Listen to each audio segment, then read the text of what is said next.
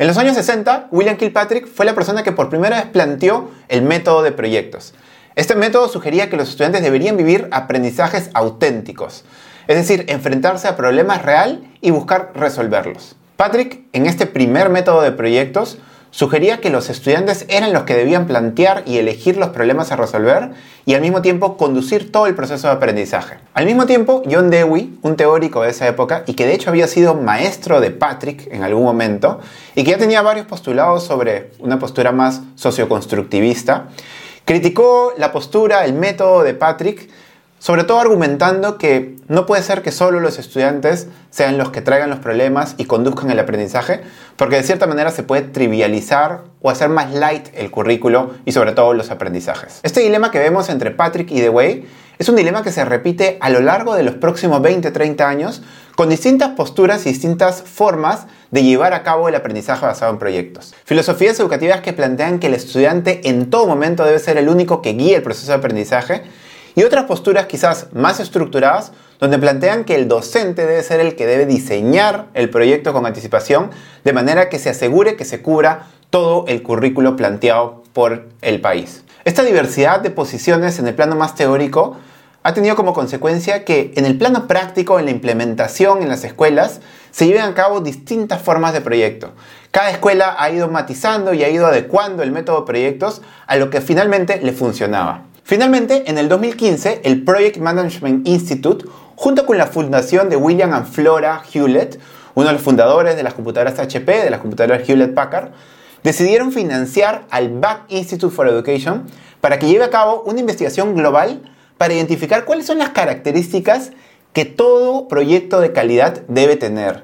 De que todo ABP, que todo aprendizaje basado en proyectos de alta calidad, debe sí o sí tener. Esta investigación fue llevada a cabo con un panel de 27 expertos en educación y en psicología. Adicionalmente, fueron asesorados por un grupo de 90 consultores y revisado por más de 300 maestros y maestras de escuela. Adicionalmente, para finalmente poder recibir los comentarios de todo el mundo, se colgó el marco o la primera versión del marco en la web para que, utilizando esta metodología de crowdsourcing, muchísimas más personas de cualquier parte del mundo pudieran opinar y retroalimentar este marco. Así, en el 2018 finalmente se publicó el marco del ABP de alta calidad. El marco que indica qué características tiene que tener un aprendizaje basado en proyectos, un proyecto para que realmente sea de calidad. Es así que hoy en Laboratorio Docente vamos a ver las seis dimensiones que nos plantea el marco del ABP de alta calidad. Comencemos.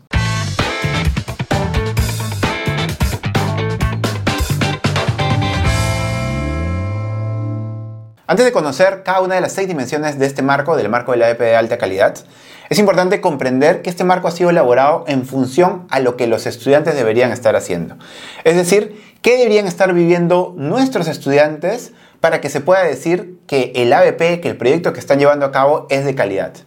Muchas veces, muchas rúbricas, muchos marcos, finalmente se elaboran en función a lo que el docente debería estar haciendo.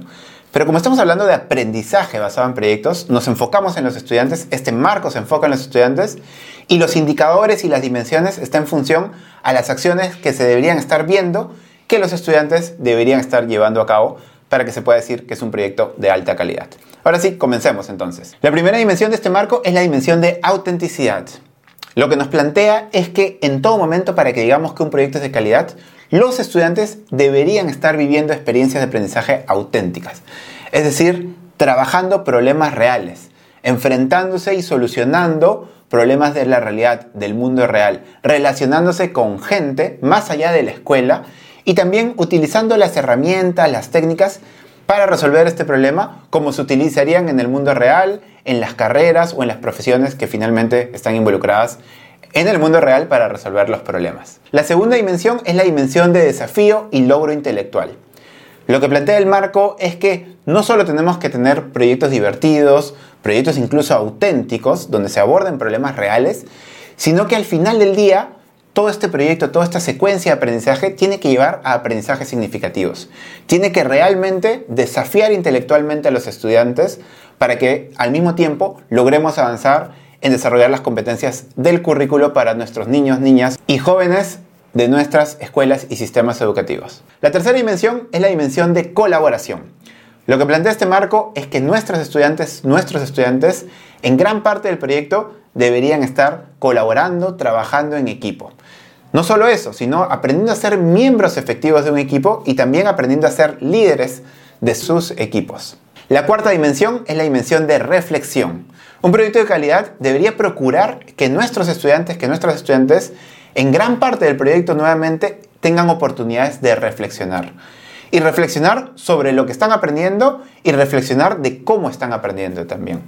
Como docentes deberíamos diseñar espacios pensados durante el proyecto para que se den estos espacios para que finalmente nuestros estudiantes tengan esta oportunidad. La quinta dimensión es la dimensión de producto público.